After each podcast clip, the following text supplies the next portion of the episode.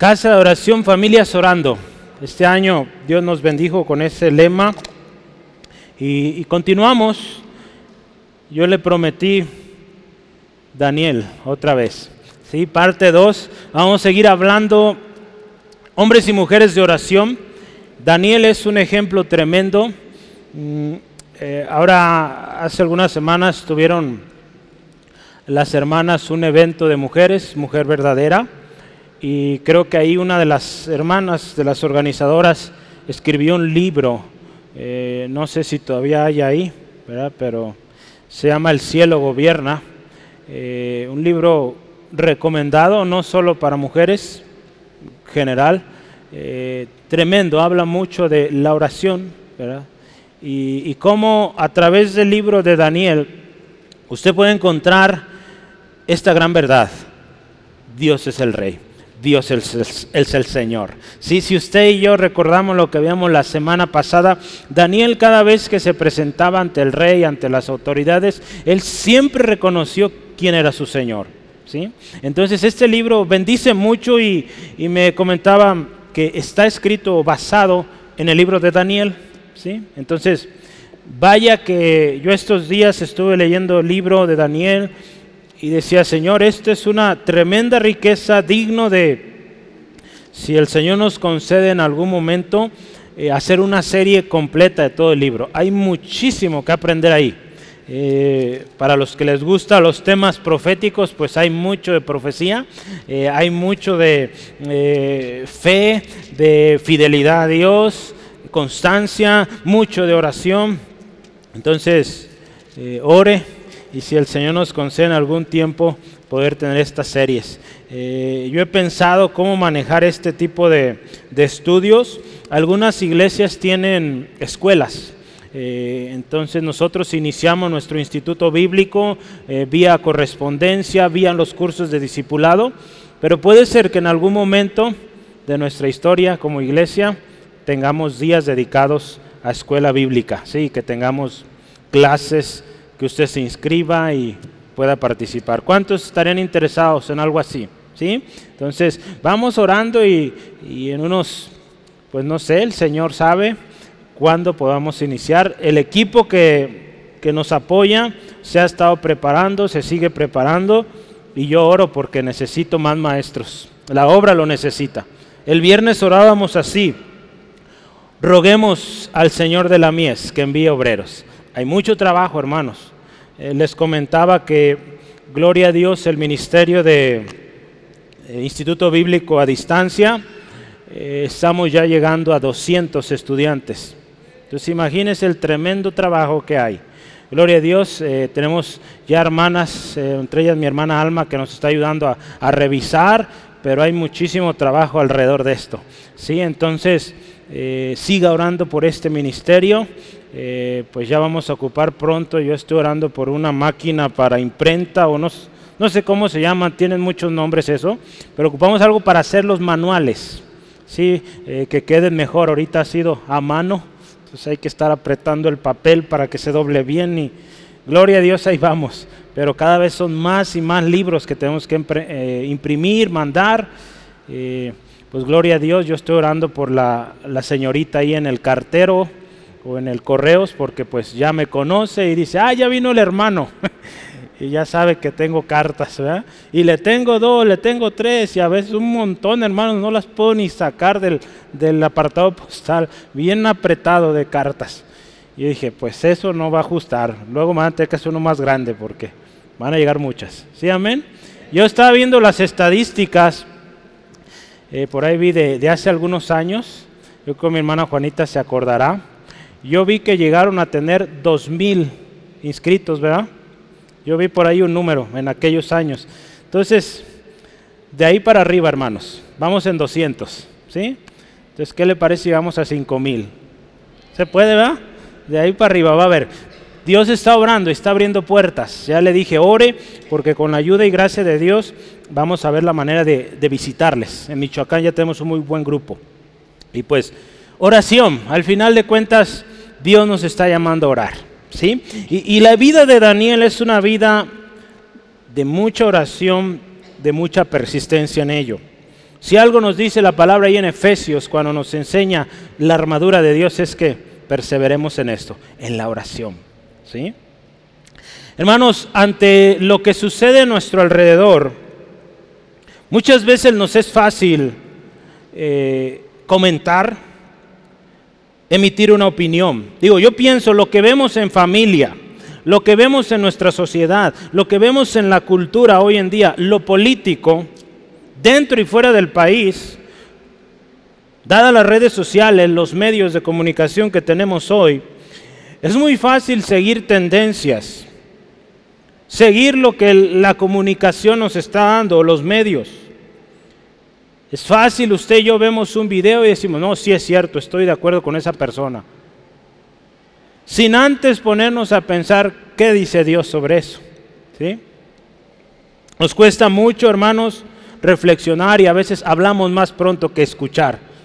¿Sí o no? Yo creo que todos tenemos problemas con, nuestra lengua, ¿verdad? Somos más prontos a hablar que a escuchar. Decía un hermano, por algo Dios nos dio dos oídos y solo una boca, pero a veces la usamos más. Pues hay algo ahí. Físicamente Dios nos recuerda que esa boca hay que usarla menos. Gloria a Dios. Hay que cuidar, hermano, qué hablamos, qué, qué pensamos y preguntarle a Dios, Dios, ¿qué piensas de esto? Yo quiero decirle, no se trata de especular o tratar de esforzarnos, ¿verdad? Por ponerle nombre bíblico o profético a las cosas, ¿verdad? Con la pandemia y todos estos eventos que a lo largo de la historia han pasado, ha habido muchos hermanos o ministerios que, que le han asignado un nombre a cada evento que sucede. ¿Sí? Si usted se fija el libro de Daniel, hubo profecía y tremenda, y Dios le dijo a, Daniel, mira Daniel, esto no es para tu tiempo, esto está sellado y será revelado hasta ese momento. A mí me bendice mucho eh, cuando leía esta historia y, veía cómo al final Dios le da una revelación del tiempo final, un tiempo que usted y yo todavía no llegamos ahí, pero Dios le da una revelación a este hombre y ¿sabe qué le dijo Dios a él? Si tiene su Biblia abierta, váyase a Daniel 12, hasta el último, hasta el último versículo. ¿Sí? A mí me gusta mucho esto porque Dios, fíjese, le dio tremendas revelaciones a este hombre y le dice así, escuche, y tú Daniel, estoy poniendo, irás hasta el fin y reposarás. Y te levantarás para recibir tu heredad al final de los días. Otra vez lo voy a leer, escucha y ponga mucha atención. Y tú irás hasta el fin y reposarás. Y te levantarás para recibir tu heredad al final de los días. En otras palabras, otra versión le dice, eh, le está diciendo Dios a, a Daniel, mira Daniel, la visión que tú estás recibiendo es para el final, el fin de los tiempos. Pero sabes que, mira, tú, tú Daniel, vas a llegar al final de tus días, vas a descansar y cuando llegue ese tiempo vas a despertar. ¿Sí? Vea cómo es nuestro Dios. Daniel dice la palabra, si usted estudia ahí, dice que cuando recibía estas visiones su cuerpo se desgastaba tremendo porque era algo fuerte el mensaje. Pero Dios le dice, tranquilo, Daniel, eso no es para tu tiempo. Te lo estoy revelando porque va a quedar escrito en mi palabra y mucha gente a lo largo de los años lo va a ver y va a ser un recordatorio de que vengo pronto. Pero tú tranquilo, vas a terminar tu vida, vas a descansar y en aquel día te voy a levantar. Qué hermoso nuestro Dios, ¿verdad? Entonces, hermanos, Dios sigue hablando. Y hermanos, tenemos que pensar cada vez cuando usted y yo vemos un suceso que, que podemos decir, bueno, la Biblia habla de esto. Se trata de ir a la palabra, decirle, Dios, ¿qué me dices de esto? Y se trata también de, pensar esto. ¿Qué dice Dios con respecto a estos tiempos que usted y yo vivimos? Si se fija, vemos en la palabra, no tengo tiempo para dar todos los textos, pero si, si, analizamos qué dice Dios sobre los días de persecución, días donde se corrompe la humanidad, donde como en los días de Noé y todas esas profecías, ¿qué nos dice? humillarse, buscar el rostro de Dios, buscar su palabra, ocuparnos en nuestra salvación con temor y temblor, nuestro rostro erguido, mirando a quien, a quien esperamos, a nuestro Señor Jesucristo, puesto nuestros ojos en el Señor. Y se fijan, en ninguno de esos lugares nos habla de querer especular, querer ponerle fecha cuando viene el Señor y tanta cosa que se, se habla hoy. ¿sí? Entonces vea, muchas veces nos desviamos de lo importante. En lugar de motivar a la gente a ponerse firme en el Señor, a leer la palabra, a buscar de Dios, a orar, nos les llenamos de tanta cosa. Yo tuve que dejar de, eh, de seguir en, en, el YouTube, ¿verdad? Los que saben de esto, a varias personas, porque empezaron bien, pero ahora, pues no sé, ¿verdad? Los, eh, les va bien, yo creo ahí. Ganaron muchos seguidores por el tipo de temas que, que manejan, pero se han desviado tanto de la palabra y a veces se dedican más a, la palabra lo dice, más a chisme que otra cosa. ¿sí? Entonces cuidemos, hermano, cómo nos dice Dios que vivamos en estos tiempos turbulentos. ¿sí? Aquí la palabra Daniel le dijo, ponte a orar. Cuando usted ve ahí la palabra, vamos a ver unos minutos, pero dice, el pueblo que conoce a su Dios se esforzará y actuará. ¿Sí? Entonces, vamos a ver qué dice sobre esto. Y yo quiero seguir aquí porque no hay tiempo suficiente para hablar más de esto, pero dice, nos dice la palabra, cuando estos tiempos sucedan, o comiencen a suceder, que nos pongamos atentos, que levantemos nuestra cabeza, porque nuestra redención está cerca. Lo dice Lucas 21, 28. Lo que yo a continuación quiero compartirle, hermanos, eh, tengo o busco recordarnos una vez más cómo orar. ¿Quién es Dios y quiénes somos nosotros? ¿Sí? Eh, a través del texto, no he leído el texto si se fija, ahorita lo vamos a leer conforme avanzamos. Vamos a irlo leyendo en partes, pero busco comentar la lectura, hoy va a ser una prédica un tanto distinto y, que quiero que usted y yo meditemos. Eh, prácticamente del versículo 3 hasta el 19 es la oración que hizo Daniel. Daniel capítulo 9, del 3 al 19 es la oración que, hizo Daniel a Dios. Pero yo quiero decirle, esa oración, Dios dijo esto, mire, en Daniel 13, 10, 13, perdón. Daniel 10, 13, adelantito vea. ¿Qué dice? No, no es 10, 13. Un segundo.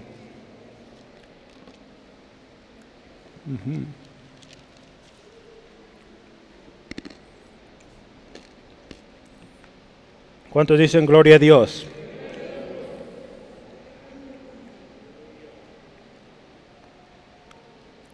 A veces mis dedos en la noche escriben otras cosas. Mire, no estaba tan lejos, es Daniel 10:12. Y puso un número más arriba. Daniel 10:12 dice así, entonces me dijo, Daniel, no temas, porque desde el primer día que dispusiste tu corazón a entender y a humillarte en la presencia de Dios, ¿qué dice ahí? Fueron oídas tus palabras. Y a causa de tus palabras yo he venido. Fíjese qué hermoso nuestro Dios. Daniel está recibiendo una, una revelación tremenda de los tiempos venideros él investiga la palabra de Dios, se da cuenta también que el tiempo de la redención de Israel ya viene. Él se pone a orar y vea la respuesta de Dios. Dios vio un corazón que se humilló y que se dispuso a buscar a Dios. Y de eso yo le quiero hablar. ¿sí? Quiero que antes de eso oremos, hermanos. Que Dios nos hable esta tarde. ¿sí? Entonces Dios va a hablar y Dios nos va a seguir enseñando. Estamos queriendo comenzar un ministerio de, oración, digamos, ya más grande como iglesia, vale la pena prepararse, ¿sí? Padre, te damos gloria, te damos alabanza. Tú eres digno de toda nuestra adoración. Y Señor, hoy en esta tarde creemos una vez más que tu palabra es viva, tu palabra es poderosa. Y Señor, que conforme al corazón tú hablas, porque entra lo más profundo de nuestro ser escudriñando la verdadera necesidad de cada uno de los que estamos aquí presentes, desde el más pequeño hasta el más grande. Señor, tú tienes palabra hoy. Gracias por ello. Ponemos este tiempo en tus manos y que sea tu nombre exaltado, el único nombre glorificado, el nombre de Cristo. Y en tu nombre Jesús oramos. Amén. Versículos 1 al 3, vamos a leer hermanos. Capítulo 9 de Daniel, versículo 1 al 3, dice, en el año primero de Darío, hijo de Asuero, de la nación de los Medos, que vino a ser rey sobre el reino de los Caldeos, en el año primero de su reinado, yo, Daniel, miré atentamente en los libros el número de los años de que habló Jehová al profeta Jeremías y que habían de cumplirse las desolaciones de Jerusalén en 70 años. La historia aquí nos dice en el tiempo de Darío, un rey que se encuentra, un rey de Babilonia, rey Medo o de Media, que se encuentra entre Belsasar, el hijo de Nabucodonosor, y el rey Ciro. ¿sí? Ahí se encuentra Darío. Daniel, hermano, un hombre de oración, pero también un hombre que conocía la palabra. ¿sí? Dice ahí, yo Daniel me puse a investigar. Dice ahí, vea versículo 3. ¿Sí? No, perdón, el 2. Dice, eh, Dice, yo Daniel miré atentamente en los libros el número de los años que habló Jehová al profeta Jeremías. Ahí eh, eh, Daniel se está refiriendo a un texto que está en Jeremías 25.11 y 29.10. Vamos a leerlo rápidamente. Dios había dado una profecía. La palabra de Dios siempre se va a cumplir. ¿Sí? Y vea qué dice ahí capítulo 25, versículo 11. Dice la palabra de Dios, toda esta tierra será puesta en ruinas y en espanto, y servirán estas naciones al rey de Babilonia 70 años. Vea 29.10.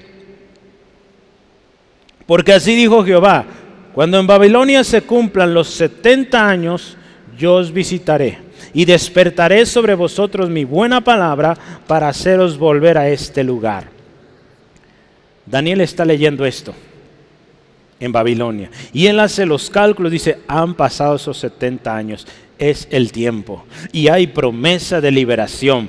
Vamos a orar. ¿Sí?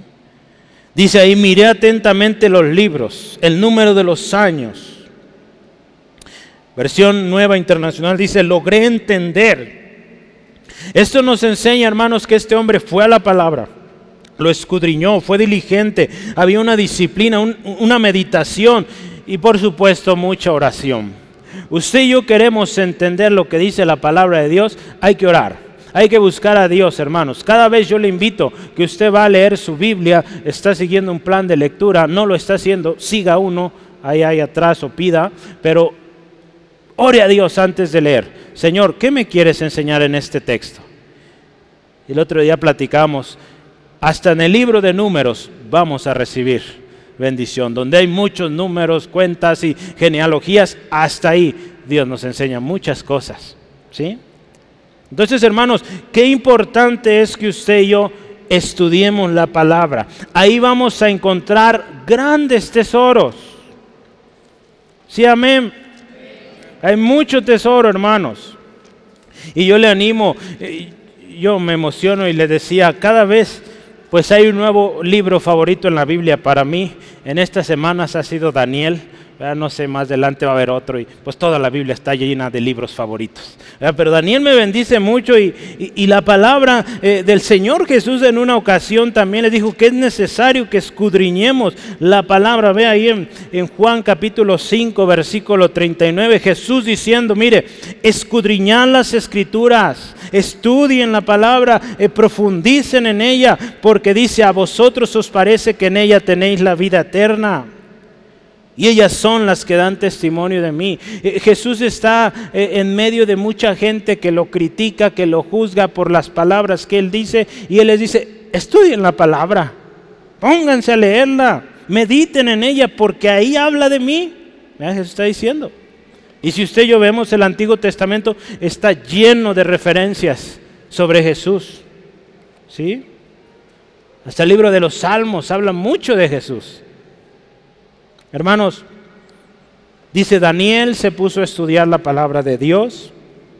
Y versículo 3 nos dice, volví mi rostro a Dios el Señor, buscándole.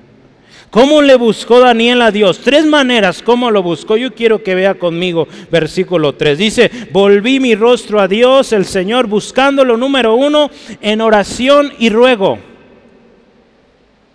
Daniel es un hombre de oración, hemos aprendido, pero en esta ocasión hay ruego, hay una súplica por su pueblo. Daniel se entera de que la liberación de su pueblo ha llegado de que el tiempo ha llegado. Y, yo me imagino, él veía a sus vecinos eh, judíos quizá y decía, yo los veo muy frescos, muy tranquilos, ya muy acostumbrados a Babilonia. Y él dice, la palabra de Dios dice que ya llegó el tiempo. Y él dice, voy a orar a Dios. Él se humilla delante de Dios, dice, en oración y ruego, número uno. Lo siguiente que dice ahí la palabra, en ayuno.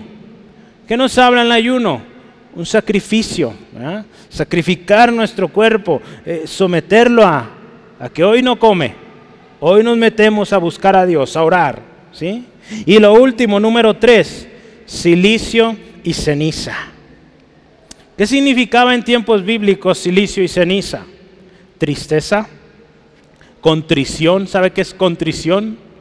Significa arrepentimiento, luelo, luto, humillación. Entonces, estas tres cosas, oración, ruego, ayuno número dos y número tres, con silicio y ceniza, con tristeza, contrito, eh, con luto, humillado delante de Dios. Vea cómo viene Daniel delante del Señor. El Salmo 51, 17 nos dice, al corazón contrito y humillado, no lo desprecia el Señor no lo desprecia Dios. Daniel sabe esto. Es probable que Daniel había leído el Salmo 51. En los tiempos de Daniel ya había vivido David. Y él sabe que humillado delante de Dios va a ser escuchado. La palabra de Dios también ahí en Levítico 26. Lógicamente yo estoy seguro que Daniel también sabía esto. Ahí dice, entonces humillará su corazón incircunciso y reconocerá su pecado. Entonces yo me acordaré de mi pacto. Este texto, si usted está leyendo eh, uno de los planes de lectura, lo leímos ayer. Eh, hoy leímos Levítico 27, pero ayer en Levítico 26 usted se puede dar cuenta que habla de las bendiciones a la obediencia, pero también el castigo a la desobediencia o las consecuencias de la desobediencia.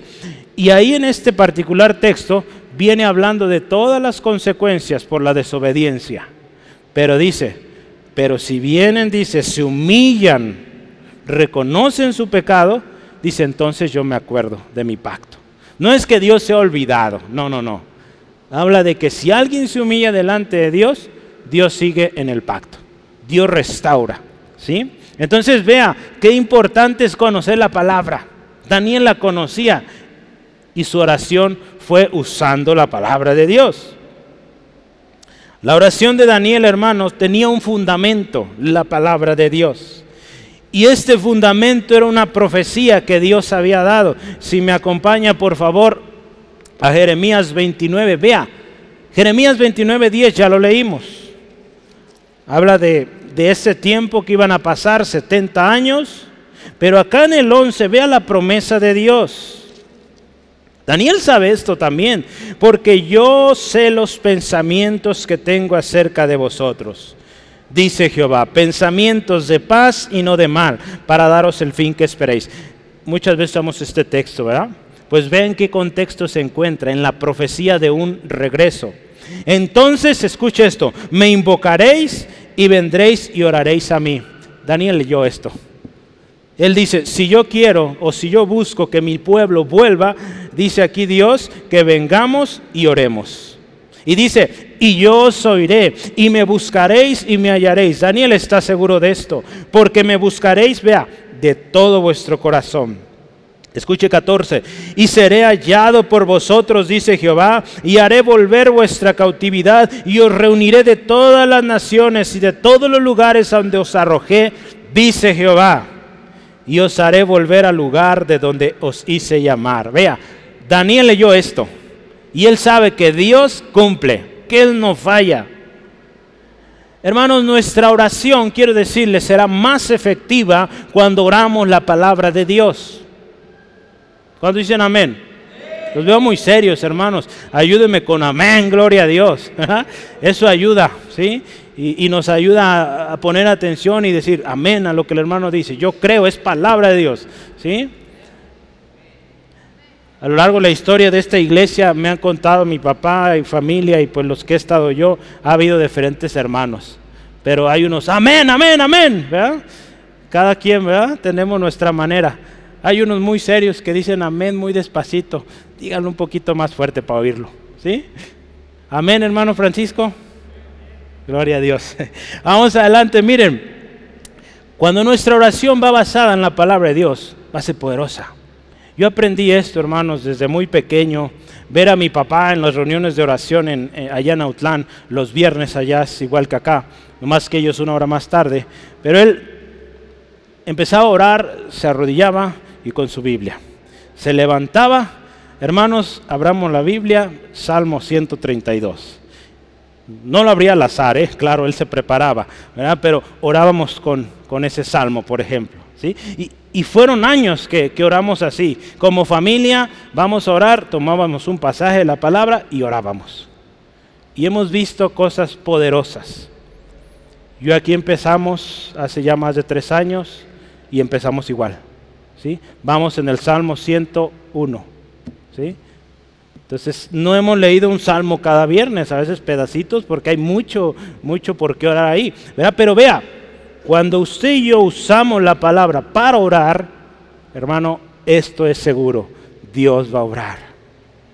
Jesús, hermano, dijo esto. Escuche, ¿qué dijo Jesús? Le paso el versículo, Juan 15, 7. Jesús dijo esto, si, permanece, si permanecéis en mí y mis palabras permanecen en vosotros, escuche esto, pedid lo que queréis y os será hecho. Otra vez lo voy a leer. Si permanecéis en mí y mis palabras permanecen en vosotros, pedid todo lo que queréis y os será hecho. ¿Qué nos dice aquí? Si permanecemos en Cristo, si permanecemos en su palabra, pedimos y recibimos, porque estamos orando con su palabra. Por eso es importantísimo la palabra. En el libro que yo le dije hace ratito, El poder o el secreto del poder de la oración, este autor dice así, escuche, el mejor hombre de oración es aquel que más cree y está más familiarizado con las promesas de Dios. Después de toda la oración, después de todo, la oración no es otra cosa que llevar las promesas de Dios a Él mismo. Así de sencillo, hermanos. ¿Sí? Él mismo y decirle, haz como tú has dicho. Usted cuando va a Dios, Señor, tú has dicho esto. ¿Cómo ves? ¿Es este el tiempo? Señor, tu palabra dice. Y empezamos a orar. Y usted va a ver cosa poderosa. La oración es la promesa utilizada. Una oración que no está basada en una promesa no tiene un cimiento verdadero. Si usted ora por lo que sea, pero no hay promesa que respalde aquí en su palabra, lo dudo que haya respuesta. Por eso yo les digo a mis hermanos, cuando usted ore por algo, asegúrese que hay un respaldo aquí en la palabra de Dios. Y si la palabra de Dios le está diciendo, va seguro esto. Si no hay palabra de Dios para aquello que usted está pidiendo, quiero decirle una cosa. Es muy probable que eso no es voluntad de Dios. Y mejor ore, Dios, ¿cuál es tu voluntad? ¿Sí? Porque a veces queremos forzar que se cumpla lo que queremos y no lo que Dios. Entonces hay que ir a su palabra. Cuando dicen amén? Gloria a Dios. Vamos adelante. Yo voy a empezar una dinámica. Vamos a hablar de cuatro comparaciones cuatro comparaciones a través del texto vamos a meditar quién es Dios, quiénes somos nosotros y vamos a pensar algunas preguntas que yo le voy a hacer. Entonces, a propósito, aquí no, no puse muchísimos textos, aproximadamente dos por tema, para que usted tome notitas ahí. Porque cuando usted y yo oramos, tenemos que tener una cosa bien clara. ¿Quién es Dios y quiénes somos nosotros? ¿Sí? ¿Quién es Dios? soberano, todopoderoso, digno de alabanza, digno de gloria. ¿Quiénes somos nosotros? Sus siervos, pero también, gloria a Dios, sus hijos. ¿Sí? No somos su Señor, no. Él es nuestro Señor. Entonces, desde ahí, ¿quién es Él? ¿Quiénes somos nosotros? ¿Sí? Entonces, yo quiero empezar así. Voy a dividir cada comparación, por eso se llama comparaciones, quién es Dios y quiénes somos nosotros. Cuando Daniel oró, él decía, Señor, tú eres esto y nosotros esto. Y por eso estamos así. Pero vamos a meditar. Eh, primera comparación, acompáñeme eh, capítulo 9, versículo 4 al 6. Dice así, escuche esto. Y oré a Jehová, mi Dios, e hice confesión diciendo, ahora Señor, Dios grande, digno de ser temido, que guardas el pacto y la misericordia con los que te aman y guardan tus mandamientos. Hemos pecado. Hemos cometido iniquidad, hemos hecho impíamente y hemos sido rebeldes y nos hemos apartado de tus mandamientos y de tus ordenanzas. No hemos obedecido a tus siervos los profetas, que en tu nombre hablaron a nuestros reyes, a nuestros príncipes, a nuestros padres y a todo el pueblo de la tierra. Vea esta primera parte de la oración. ¿Qué dice sobre Dios? El versículo 4 nos dice, ahora Señor. Primero dice Señor. Se dirige a Dios como Señor. ¿Quién es Dios, hermano, para nosotros? Es nuestro Señor. La palabra de Dios ahí en Romanos 10, 13 dice, todo aquel que invocar el nombre del Señor será salvo. ¿Cuántos dicen amén? Todo aquel que invocar el nombre del Señor será salvo. Todos necesitamos, este autor también del libro lo, lo escribe ahí, todos necesitamos de salvación. Y la única manera es invocando el nombre del Señor. ¿Qué dice más sobre nuestro Dios? Dios grande. Y está notando ahí ya van dos cosas sobre Dios. Dios es Señor. Dios es Dios grande. ¿Qué más?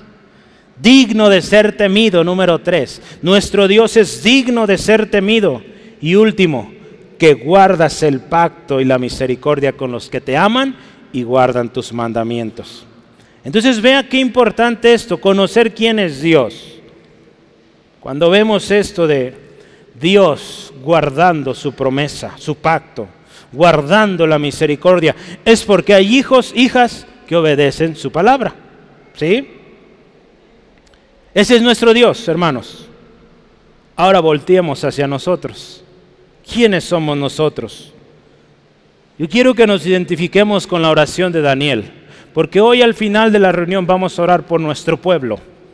Hemos estado orando por nuestra familia, por nuestros amigos, por nuestros grupos, ¿verdad? ¿Se acuerdan? La semana pasada hicimos equipos de oración. Hoy vamos a orar por nuestro pueblo. La oración del capítulo 9 de Daniel es oración por su pueblo.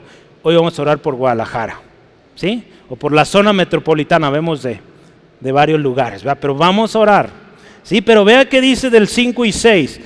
Hemos pecado. Número uno, nosotros hemos pecado. Versículo 5, vamos. Número 2, hemos cometido iniquidad, o es parte ahí, y hemos hecho impíamente. Qué tremendo, vea. Nosotros. Hemos sido rebeldes, ha habido rebeldía. ¿Y qué dice más ahí? Nos hemos apartado de tus mandamientos y tus ordenanzas. Hermanos, Daniel, el hombre que Dios libró del pozo de los leones, el amigo de los tres jóvenes hebreos que fueron librados eh, del, horno ardiente. Daniel, el que interpretó el sueño de Nabucodonosor. Daniel que interpretó la escritura en la pared con Belsasar. Ese Daniel está diciendo, hemos pecado, Señor, hemos cometido iniquidad, hemos sido rebeldes, nos hemos apartado. Y versículo 6, no hemos obedecido a tus siervos los profetas ese Daniel. Y usted y, yo, usted yo decíamos, entonces, ¿cómo Dios le dio tales revelaciones, tal protección? Es que sabe que un intercesor se hace uno con aquellos por los que intercede. ¿sí? Entonces, él compartía con su pueblo lo que su pueblo había hecho. Entonces, hoy en la tarde vamos a orar así, hermanos. Dios, como nación, como pueblo hemos fallado. Porque usted y yo somos mexicanos, amén. Somos tapatíos, somos pues de Jalisco o de donde sea usted, pero hemos fallado como nación y ahí estamos usted y yo. ¿Sí? Tenemos parte en esto, hermanos. Usted dice, no, pero yo soy cristiano, yo voy siempre a la iglesia. Sí, pero usted es parte. Porque quiero decirle una cosa, la palabra lo dice, no hemos orado suficiente. ¿Sí? Dios está buscando quien se pare en la brecha. Y yo no veo gente aquí los, los viernes, los domingos a las once y media que empezamos, orando aquí, intercediendo. Oramos con la palabra, hermanos. Y la palabra nos dice que oremos. ¿Sí? Entonces vea, ¿cómo se identifica él con su pueblo? Y esta parte dice, no hemos obedecido a sus siervos los profetas. Mucha gente dice, no, es que Jesús es mi pastor, eh, yo obedezco solo lo que Dios dice y mire, Daniel se está arrepintiendo por no haber obedecido a los profetas. A los ¿Quién es un profeta? Alguien que habla de parte de Dios, alguien que le habla la palabra. Y si usted no obedece, ahí estamos. Hay que pedirle perdón a Dios. ¿Sí? Entonces meditemos un ratito, hermanos. ¿Cómo estamos orando? Yo creo que a todos nos preocupa nuestra ciudad. No sé si usted sabe, pero en los próximos meses viene algo fuerte a Guadalajara. Y si no sabe, empiece a orar. Vienen unos juegos tipo Juegos Olímpicos, pero unos juegos tan pervertidos que tienen el nombre de los Gay Games o los Juegos Gay, ¿sí? Y va a ser aquí en Guadalajara. ¿Y qué estamos haciendo como iglesia, hermanos? ¿Sabía de esto? Si no sabía, ya le dije, ore, que Dios tenga misericordia de nuestra ciudad. Han hecho cosas muy lindas en Guadalajara nuestros gobernantes, pero también están corrompiendo nuestra ciudad. Y todo eso va a traer mucho juicio. ¿Y qué va a hacer el pueblo de Dios? ¿Hacer marchas? Hay que doblar nuestras rodillas. ¿Sí? Hay que doblar nuestras rodillas. Ahí empezamos. Si Dios nos guía a hacer algo más, pues hacerlo. Pero antes hay que orar, hermanos. ¿Sí? Yo estoy escuchando mucho sobre esto y me sorprende el poco llamado a orar. Hay más llamados a hacer marchas y a hacer manifestaciones que a orar. Necesitamos orar mucho, hermano. Nuestro pueblo necesita de oración. Nuestros hijos, hermanos, que estamos enviando cada día a la escuela, ¿qué les están enseñando, hermanos? Aquí tenemos hermanos, hermanas, maestros, maestras. ¿Qué hay en los libros? Necesitamos orar, hermanos. Nuestro pueblo necesita. ¿Cómo oramos? ¿Cómo venimos delante de Dios? ¿Reconocemos quién es Él? Conocemos su palabra, conocemos su pacto. ¿Qué dice Dios cuando vivimos en una ciudad corrompida, sucia? ¿Qué necesitamos orar? ¿Cómo necesitamos orar? Vea cómo oró Daniel. Daniel se encuentra en, una, en un pueblo, en una ciudad pecadora, horrible de lo peor. Su pueblo también ya muy a gusto. Y cómo este hombre se levanta y busca a Dios. Hermano, estamos también como Daniel, meditemos, estamos reconociendo que, que hemos fallado como pueblo. Señor, hemos fallado como ciudad. Como mexicanos, Señor, hemos fallado, no hemos orado. Sí, hermanos, esto es una exhortación, hermanos. Nos identificamos con aquellos, estamos intercediendo, si usted se acuerda, Abraham intercedió por las ciudades horribles de Sodoma y Gomorra. ¿Sí? Abraham intercedió por ellos. Moisés intercedió por ese pueblo de dura cerviz, terco. Hermano, nuestro Guadalajara yo creo que lo queremos mucho. Amamos nuestra ciudad. Yo creo que amamos también su comida, poco no? Riquísima. Más razón para orar por nuestra nación, nuestra ciudad, nuestra, eh, nuestros barrios, hermanos, todas las cosas que suceden. Yo quiero terminar esta parte con una palabra de aliento y de exhortación. Daniel 11:32 dice, mas el pueblo que conoce a su Dios se esforzará y actuará. Hermanos, lo que yo le dije, lo que yo le digo no es para que se asuste, porque Dios ama también a esos jóvenes. Cuando yo vi el anuncio de este evento, créame que siento en mi corazón a cada personita que usted ve ahí, buscando la aceptación. Si ese evento lo hacen es porque buscan aceptación, buscan quien les escuche. Y esas son sus maneras de hacerlo. Ellos necesitan de Cristo. Así como usted y yo un día venimos a Cristo, ellos necesitan el amor de Cristo. El Señor les ama. Porque ¿qué hacemos con todas estas manifestaciones? Eh, hay un término que se usa, ¿verdad? Son discursos de odio.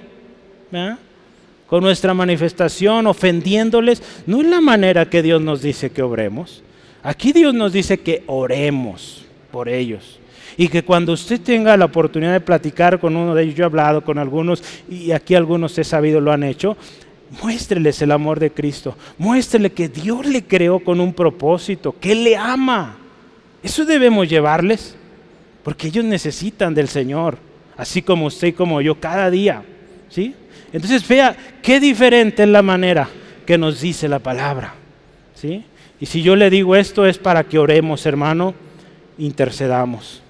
Porque tenemos familia ahí quizá, tenemos amigos, compañeros de trabajo que necesitan de nuestra oración. Mas el pueblo que conoce a su Dios se esforzará y actuará. ¿Sí?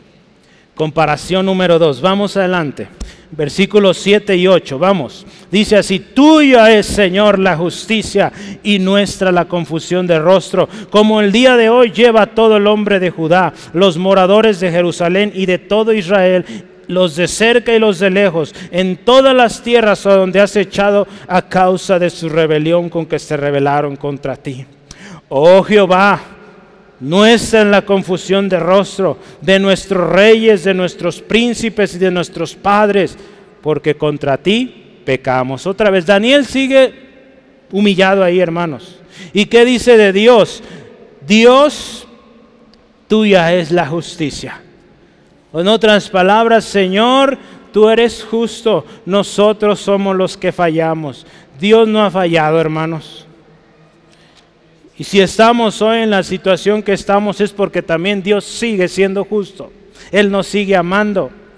Pero hay consecuencias de la corrupción, del pecado. Y Él es tan justo también, tan grande en misericordia, que si usted y yo venimos arrepentidos, nos restaura. ¿sí? Dios es justo. En Salmo 51, 4 dice, contra ti, David está hablando esto, dice, contra ti solo he pecado y hecho lo malo delante de tus ojos, para que sea reconocido justo, seas reconocido justo en tu palabra y tenido por puro en tu juicio. David también dice, sabes Dios, tú eres justo, nosotros somos los que fallamos, yo fallé, tú eres el puro, el santo. ¿Qué nos dice aquí Daniel en su escritura? Nosotros, ¿quiénes somos nosotros? Aquí habla más en esta parte de lo de nosotros.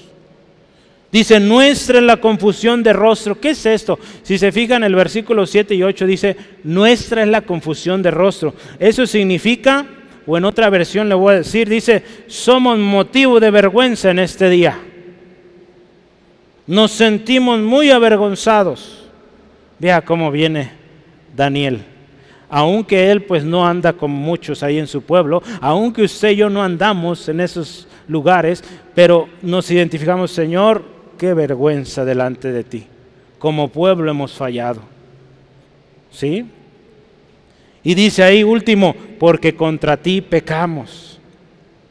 Hermanos, cuando usted y yo oramos, meditemos esto. Reconocemos a Dios como justo. Dios es justo. Dios es justo, hermanos. Estamos viniendo delante de Dios con esta actitud que venía Daniel, con vergüenza, decir, Señor, perdónanos. Hemos fallado, hemos hecho lo malo. Créame, usted y yo decimos, ¿cómo es posible que yo ore así? Pues vea, la oración que Dios contesta es aquella que se identifica con el pecador y dice, Señor, hemos pecado si hablamos de un intercesor es alguien que se pone enfrente, porque aquel no está haciendo nada, él se pone, intercede. Entonces se está identificando.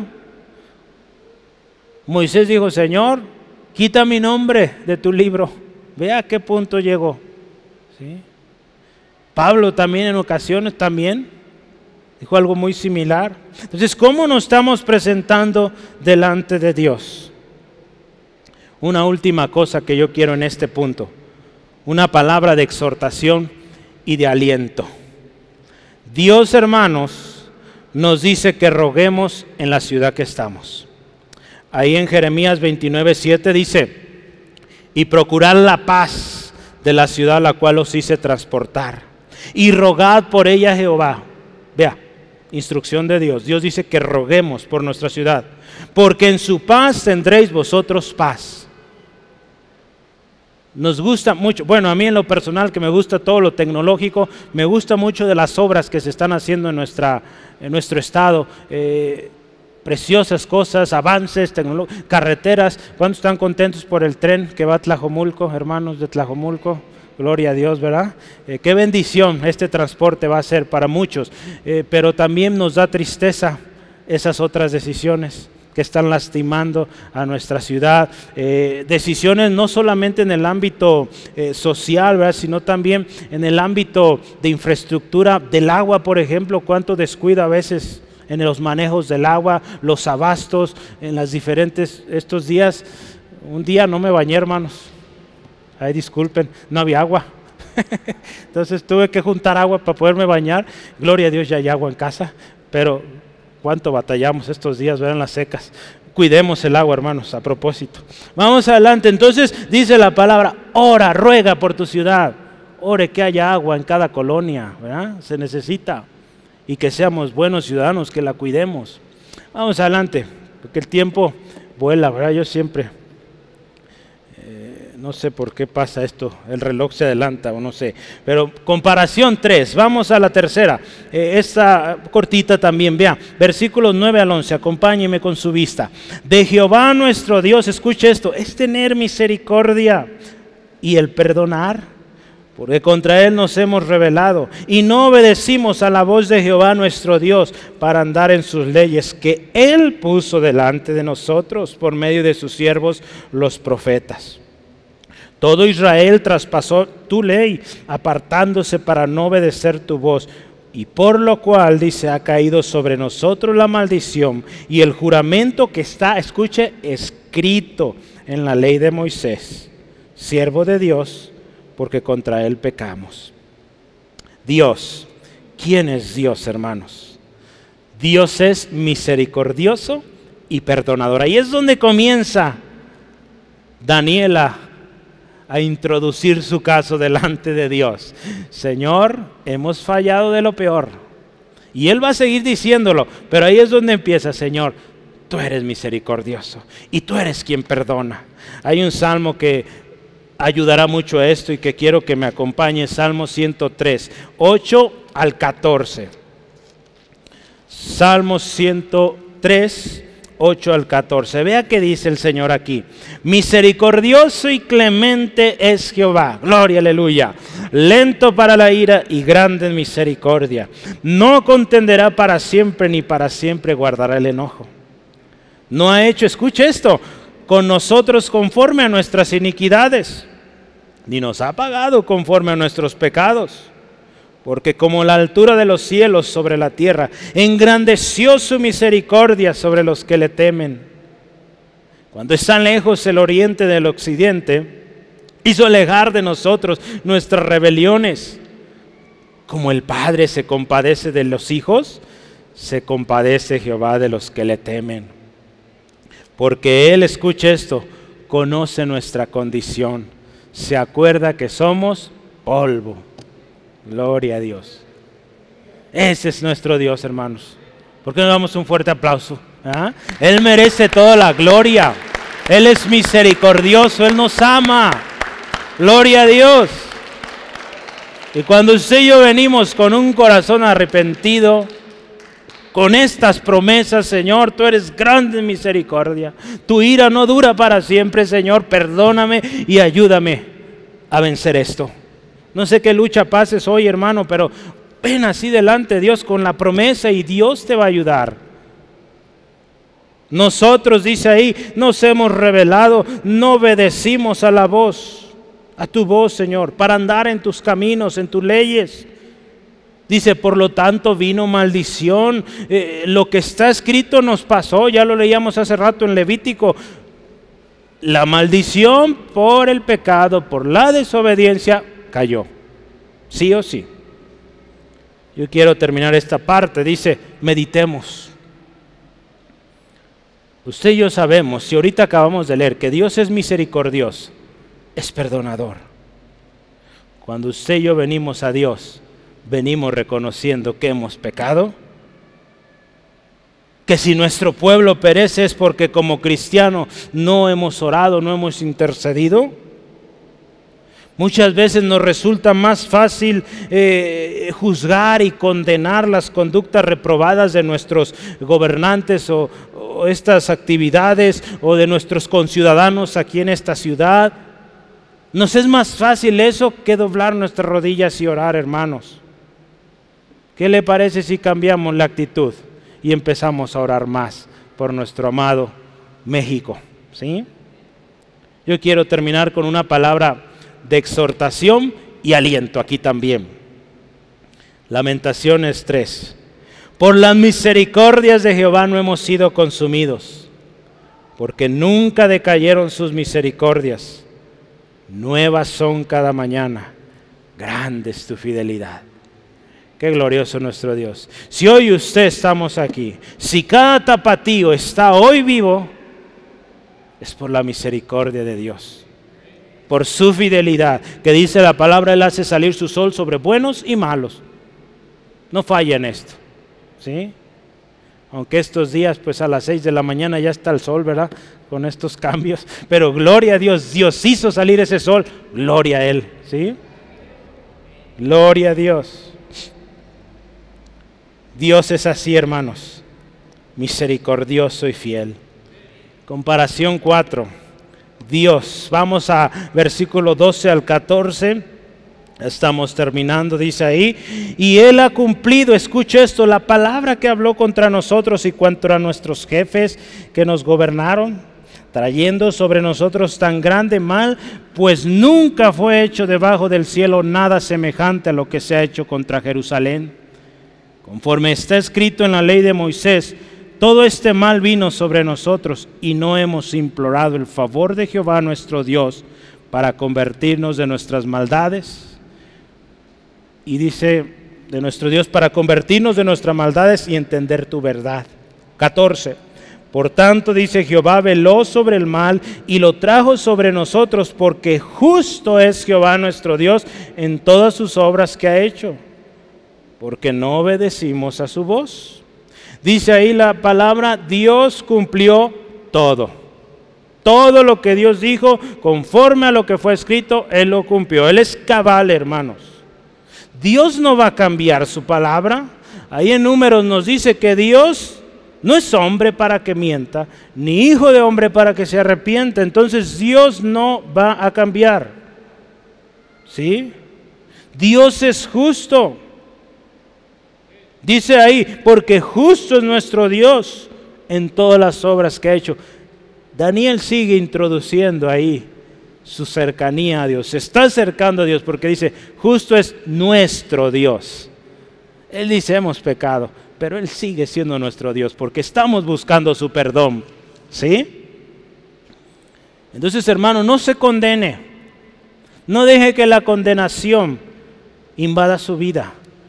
Si usted cometió algo horrible, tremendo, no hay condenación para el que está en Cristo. Y la palabra le dice, la palabra de Dios, si confiesa su pecado, Él es fiel y justo para perdonarle y limpiarle de toda maldad. Entonces, hermano, no hay razón para condenarnos. Usted sabe quién condena. Satanás. Cristo Jesús es quien justifica. ¿sí? Entonces, hermano, Él perdona. Él es justo. Daniel sabe quién es su Dios y él cree en la justicia y en la misericordia de Dios. Cuando Daniel habla de sí junto con su pueblo, dice, no hemos orado. Dice, y no hemos implorado el nombre del Señor o el favor de Jehová para convertirnos. No hemos orado, no hemos buscado su rostro, no ha habido oración, no ha habido búsqueda de su palabra. No obedecimos si no buscaban la palabra de Dios, si no buscaban la voluntad de Dios en oración, pues mucho menos la iban a obedecer, ¿verdad? Meditemos, hermanos, no olvidemos quién es Dios y que Él siempre cumple su palabra. Tanto sus promesas de bendición como sus promesas de maldición por la desobediencia. Aquí está pasando algo en el pueblo y es por desobediencia. Y Daniel lo está reconociendo delante de Dios, aunque él necesariamente no estaba metido en eso, pero él junto con su pueblo se identifica y dice, Señor, no hemos obedecido. Quiero cerrar este tiempo o esta parte con otro texto de exhortación y aliento. Dice ahí la palabra de Dios en Hebreos. Hijo mío, no menosprecies la disciplina del Señor, ni desmaye cuando eres reprendido por Él. Porque el Señor al que ama disciplina y azota a todo el que recibe por hijo. Hermanos, no desmayemos, no menospreciemos cuando el Señor trae disciplina. Va a haber ocasiones que la necesitaremos. Una buena azotada, como dice ahí, porque no entendemos a veces hasta que nos da una buena, como hijos que nos ama, ¿verdad? Y por eso lo hace, porque nos ama, ¿verdad? Gloria a Dios por nuestro Padre Celestial, que nos ama. Porque si no lo hiciera, hermano, significaría que no nos ama. ¿Verdad? Padres, ¿a poco no? ¿verdad? Usted ama a sus hijos y quiere que sean gente de bien. Y tuvo que disciplinarlos. Tuvimos que hacerlo porque de otra manera ese niño no iba a entender. Gloria a Dios por esa disciplina. Vamos adelante, hermanos. Daniel concluye su oración, ahora sí con la petición. Yo quiero que vayamos pronto aquí y le terminemos. Versículos 15 al 19. Lea conmigo. Aquí este es el cierre de su oración. Vea hasta dónde empieza a pedir. ¿Se parece a nuestras oraciones? Vea, Daniel tomó mucho tiempo para pedir perdón a Dios y dar gloria a Dios. Y hasta el último, su petición. Versículos 15 en adelante. Escuche. Ahora pues, Señor Dios nuestro, que sacaste tu pueblo de la tierra de Egipto con mano poderosa. Lo sigue alabando. ¿sí? Y te hiciste renombre cual, cual lo tienes hoy. Y hemos pecado ahora sí. Hemos hecho impíamente. Oh Señor, conforme a todos tus actos de justicia, vea, ahí empieza, apártese ahora tu ira y tu furor de sobre tu ciudad Jerusalén, tu santo monte. Porque a causa de nuestros pecados y por la maldad de nuestros padres, Jerusalén y tu pueblo son el oprobio de todos en derredor nuestro. Ahora pues, Dios nuestro, escucha otra vez, oye la oración de tu siervo y sus ruegos y haz que tu rostro resplandezca sobre tu santuario asolado por amor del Señor. Inclina, oh Dios mío, tu oído y oye. Abre tus ojos y mira nuestras desolaciones y la ciudad sobre la cual es invocado tu nombre. Porque no elevamos nuestros ruegos ante ti, confiados en nuestras justicias, sino en tus muchas misericordias. Oye, Señor, oh Señor, perdona Presta oído, Señor, y hazlo. No tardes por amor de ti mismo, Dios mío, porque tu nombre es invocado sobre tu ciudad y sobre tu pueblo. Vea con qué corazón está pidiendo Daniel. Cada vez toma oportunidad, pide y Señor, nosotros hemos fallado. Y si hoy oramos delante de ti, Clamando es por tus misericordias, no por nuestras justicias. Si hoy creemos que tú nos escuchas, no es porque seamos buena gente, es porque tú eres grande en misericordia. Porque tú eres fiel en ello. ¿sí? Dios es fiel, hermano. Él es justo. Daniel hace aquí, yo anoté cinco peticiones, voy a recorrerlas pronto, pero dice, petición uno, dice, apártese ahora tu ira y tu furor. Dice, por la maldad de nuestros padres estamos donde estamos. El pecado trae consecuencias, hermano, hermana. Esa es la primera petición. Señor, aparta tu ira y tu furor. Es una urgencia. Señor, la cosa está dura. Estaba viendo el otro día eh, una de las cartas que hermano Rogelio escribía a, sus hermanos en Estados Unidos y en diferentes partes del mundo, yo creo. Eh, él daba noticias de lo que pasaba aquí en México. Y en una ocasión él en su, en su carta dice, esto es urgente hermanos. Necesitamos oración, mucha oración, porque hay una necesidad muy grande en Centro de Fe Angulo. Tenemos que pagar este edificio hace casi 50 años. Tenemos que pagarlo y, y no hay. Hermanos, necesitamos tu oración. Él decía, hermano, cuento con tu oración y tu apoyo. Gloria a Dios. Usted y yo estamos aquí porque Dios contestó esa oración. Amén. Gloria a Dios. Dios contestó y hoy usted y yo estamos aquí sentaditos a gusto en un lugar por el cual se derramaron muchas lágrimas delante de Dios. ¿Cómo no ser agradecidos con Él? Daniel conoce esto y viene Dios así, Señor, esto es urgente, aparta tu ira, tu furor. La petición 2 dice ahí, oye la oración de tu siervo y sus ruegos. Señor, escucha. Señor, pon atención. Petición número 3 dice, a resplandecer tu rostro sobre tu santuario desolado.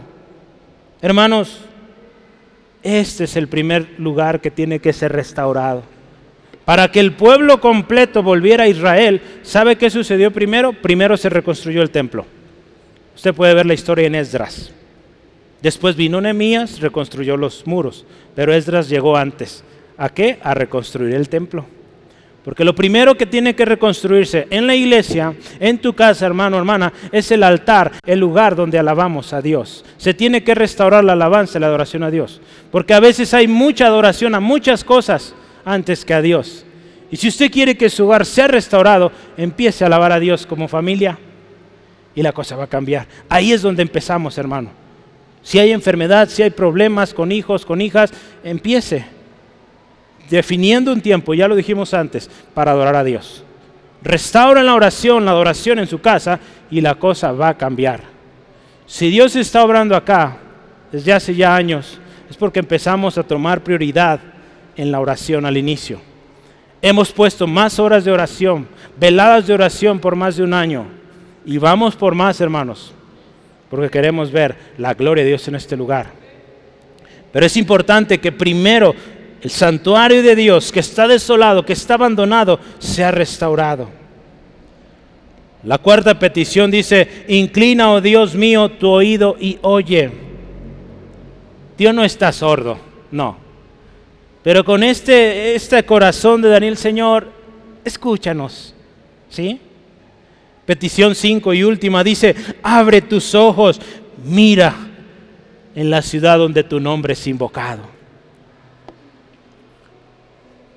Es seguro que Daniel y junto con sus amigos y, y, también gente allá en mismo Jerusalén estaban orando por este día. Y él dice, Señor, somos poquitos, pero escúchanos. Escucha a esa tierra, ve esa tierra donde tu nombre está siendo invocado. Él termina ahí diciendo, confiamos en tu misericordia, Dios, no en lo que yo he hecho en nuestras justicias. Porque si usted y yo nos basamos en nuestras obras, Gálatas lo dice varias veces, nuestras obras no nos salvan, hermanos. Es la gracia de Dios, es su misericordia. Daniel termina su oración diciendo, perdónanos Señor, pon atención, escúchanos, hazlo, tu nombre invocamos. Amén. Termina.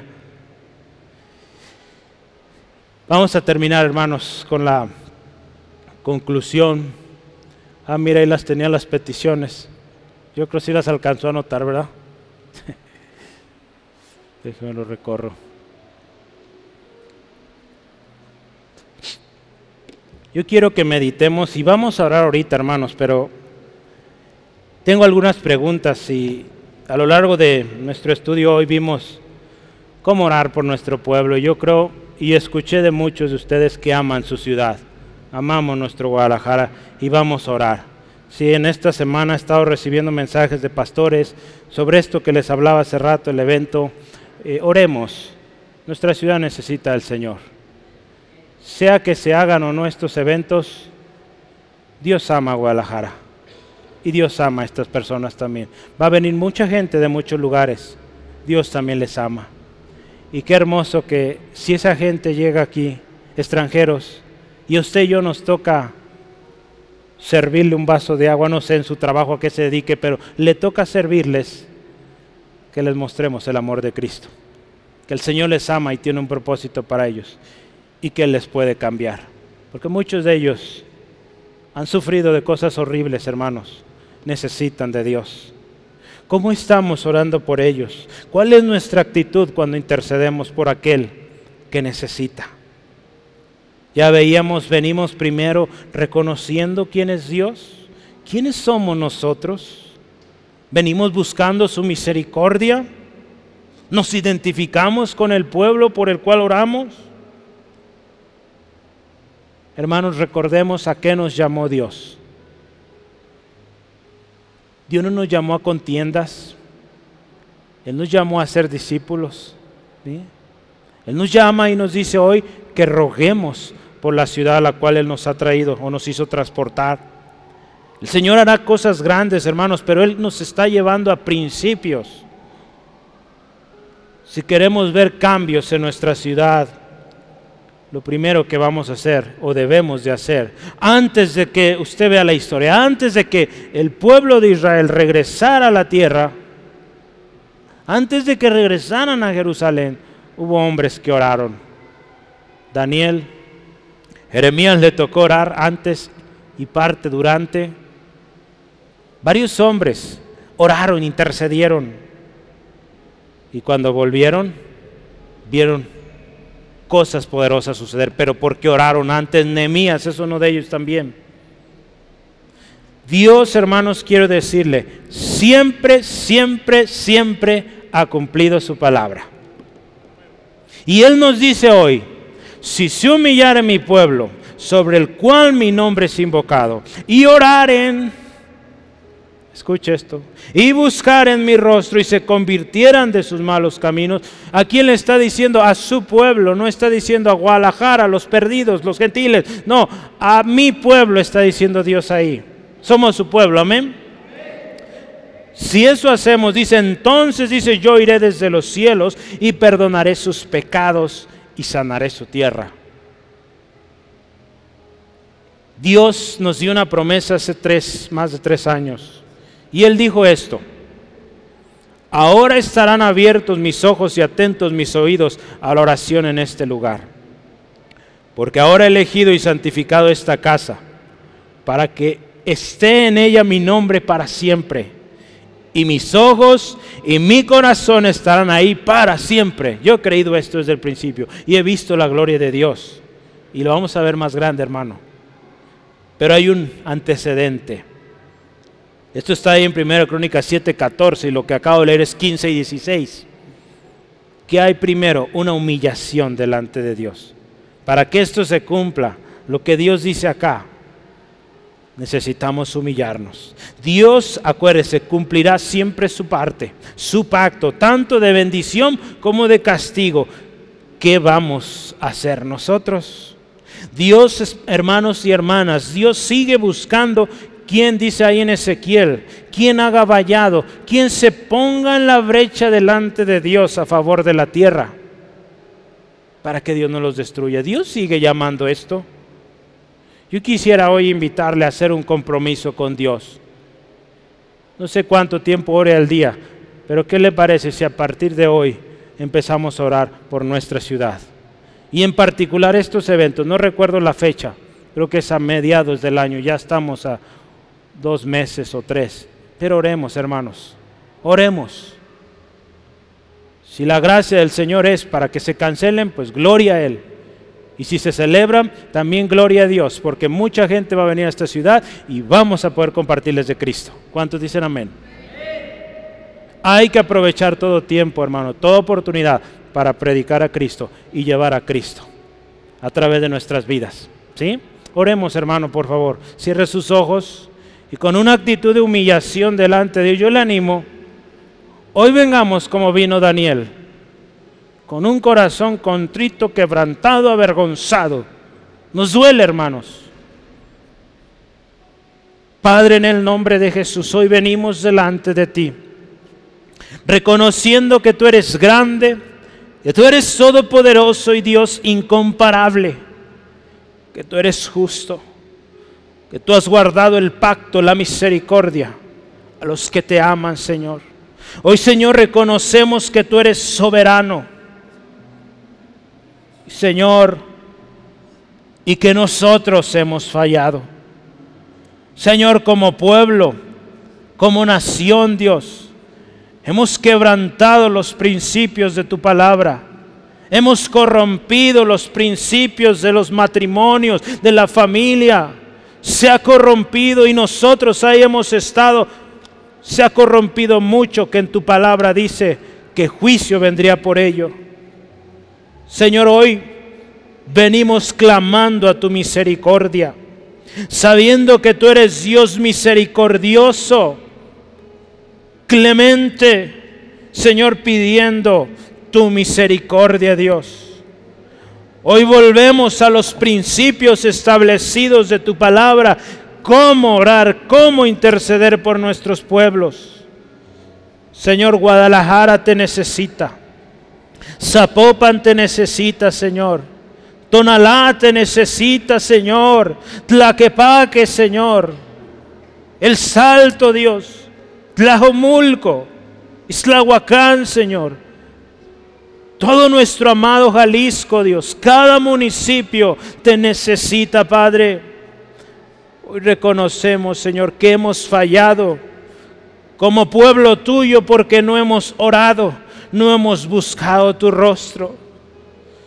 Señor, hoy te pedimos perdón. De nosotros hoy es la vergüenza por haber, por no haber hecho lo que nos tocaba. Señor, hoy, Señor, nos humillamos delante de ti, Señor.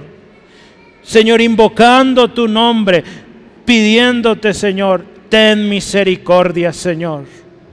Ten misericordia, Señor. Hoy nos paramos en la brecha para clamar por nuestro pueblo que te necesita, Señor. Señor, tu palabra dice, Señor, que si nos humillamos, si invocamos tu nombre, si oramos, si buscamos tu rostro, si nos convertimos de nuestros malos caminos, tu palabra dice que tú oirás desde los cielos y perdonarás nuestros pecados y sanarás nuestra tierra, Dios. Eso lo dice tu palabra, lo creemos hoy, Señor. Perdónanos, Dios. Nos humillamos delante de ti, Señor, pidiendo misericordia, Dios. Señor, haz lo que tengas que hacer, Señor, en nuestra ciudad, pero que en nuestra ciudad volvamos a ti, Señor. Esta ciudad que por muchos ha sido juzgada o declarada tantas cosas, que silencio y tantas cosas, Señor, hoy pedimos perdón y pedimos tu misericordia para que esta ciudad conozca, Señor, que tú eres el Señor, el único Dios verdadero. Y gracias Dios, porque también tu palabra lo dice y tu palabra dice que tus ojos estarán abiertos, tus oídos atentos a la oración en este lugar, porque tú has elegido y santificado esta casa para que en ella esté tu nombre para siempre. Tus ojos, tu corazón también para siempre ahí. Eso también lo creemos Dios. Gracias Señor por escuchar a tu pueblo que hoy, Señor, intercedemos por nuestra ciudad. Y Señor, un compromiso. Hermano, hermana, yo le invito, hagamos un compromiso y digámosle al Señor, ahí donde está, o poner su mano en su corazón o sus manos y dígale con todo su corazón, diga, Señor, hago un compromiso contigo de orar por Guadalajara. Señor, hago un compromiso de orar por Jalisco. Señor, hago un compromiso de orar por México. Señor, hago un compromiso de orar por cada ciudadano de este lugar al cual tú me has traído. Señor, y gracias porque me ayudas a perseverar en esto. Y que cuando yo ore delante de ti, venga con la actitud correcta, con tu palabra, en mi mente, en mi corazón, y que de mi boca salga tu palabra cuando oro. Gracias Dios. Gracias Señor. En Cristo Jesús. Yo quisiera dirigirme por último a usted. Usted siente que hay algo que falta en su vida. No se siente completo. Hoy quisiéramos orar contigo. Porque lo que, tú necesitas es a Jesús. Y como iglesia queremos orar contigo hoy. Si quieres esa vida de gozo plena, que aún a pesar de las circunstancias puedes estar en paz, ven a Jesús hoy. Ven a Jesús, Él te escucha. Tú oíste hoy que si te humillas delante de Él, Él no te desprecia. Hoy tú necesitas a Jesús. Porque quizá mañana, si lo postergas para mañana, mañana podrá ser demasiado tarde. Yo te quiero invitar hoy. Arregla cuentas con Dios. Y créeme, Él perdona, Él te restaura. Él no quiere que vivas así. Él no quiere que perezcas. Él quiere que te arrepientas. Pero Él no te va a obligar. Si tú hoy quieres venir a Él, dile así, con todo tu corazón ahí donde estás. Puede ser en silencio, como gustes, pero dile así, Dios, reconozco que soy pecador. Reconozco que he fallado, que te he ofendido. reconozco que mi pecado me separa y no puedo avanzar. Te pido perdón. Me arrepiento de todos mis pecados. Y hoy Jesús, te invito, sé mi Señor, mi Salvador. De ahora en adelante, quiero que tú guíes mi vida. De ahora en adelante, quiero seguir tus pasos. Y que todo lo que haga te dé gloria. Gracias por tu perdón. Gracias Dios por aceptarme como un hijo tuyo. Porque hoy yo he confesado el nombre que es sobre todo nombre y en el cual yo soy salvo. El nombre de mi Señor Jesucristo. Amén, amén. Gloria a Dios. Aleluya. Gloria a Dios. Se goza, hermano. Dios hará grandes cosas. Oremos. Lleve esta carga en su corazón. Una buena carga. Orar por nuestro pueblo. Y Dios hará grandes cosas. ¿Sí, amén?